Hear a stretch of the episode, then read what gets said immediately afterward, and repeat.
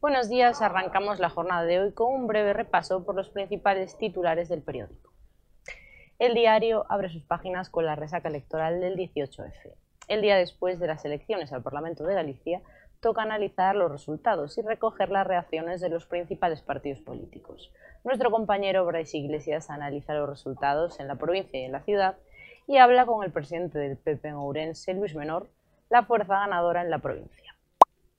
En el periódico de hoy analizamos más al detalle los resultados que arrojaron las elecciones del pasado domingo, tanto a nivel provincial como a nivel de la ciudad. En la provincia, el Partido Popular obtuvo casi la mitad de los votos y, 12 concellos situados en la provincia fueron los concellos con más apoyo al PP en toda Galicia. Además, detallamos eh, por secciones censales todos los votos en la ciudad donde el Partido Popular fue el claro ganador, aunque el BNG consiguió vencer en bastantes mesas. Además, Hoy entrevistamos al presidente de la Diputación y del PP de Urense, Luis Menor, que se muestra muy satisfecho con los resultados electorales en la provincia.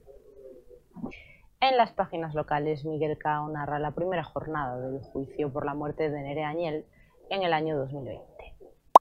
La Audiencia Provincial de Ourense celebró ayer la primera jornada del juicio por la muerte de Nere Añel, la joven que fue encontrada en septiembre de 2020 muerta en un sendero de Barbadas.